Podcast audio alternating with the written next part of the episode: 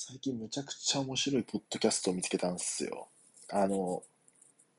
ネハンラジオやってる、あの、もぐもぐ食べるたんさんっているんですけど、と、彼女が、なんかツイッターでいいねしてるポッドキャストがあって、で、たまたま興味本位で聞いたら、もうむちゃくちゃ面白かったんですよね。で、ベストオブベストって言うんですけど、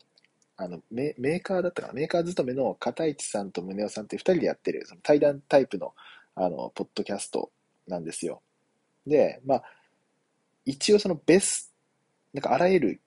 問題とか疑問とかに対して、そのベストアンサーを追求していくっていう一応コンセプトでやってるんですよね。で、まあその、より良い回答だったり、より良い